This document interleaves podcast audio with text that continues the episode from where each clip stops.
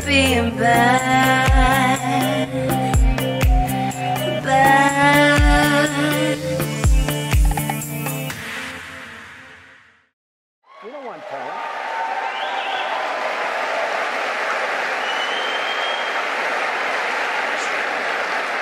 So we've got people lined up for questions. I just got one more because you used the word Christian. Have you ever asked God for forgiveness?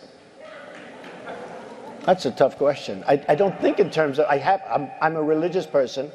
Shockingly, because people are so shocked when they find this out, uh, I'm Protestant, I'm Presbyterian. And I go to church and I love God and I love my church. And Norman Vincent Peale, the great Norman Vincent Peale, was my pastor.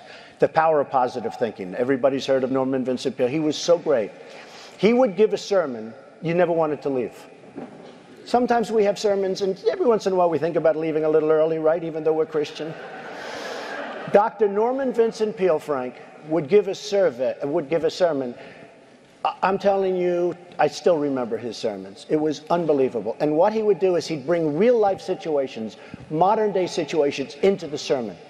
And you could listen to him all day long. When you left the church, you were disappointed that it was over. He was the greatest guy. And then, you know, he passed away, but he was a great. The, the, he wrote The Power of Positive Thinking, which is a great book. But have you ever asked God for forgiveness? I'm not sure I have. I just go and try and do a better job from there. I don't think so. I think I, if I if I do something wrong, I think I just try and make it right.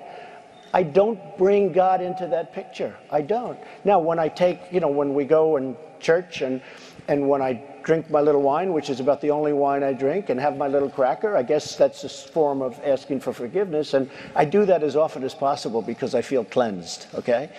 But, uh, you know, to me, that's important. I do that. But in terms of officially, I, should, I see, I could say absolutely, and everybody, I don't think in terms of that. I, I think in terms of let's go on and let's make it right.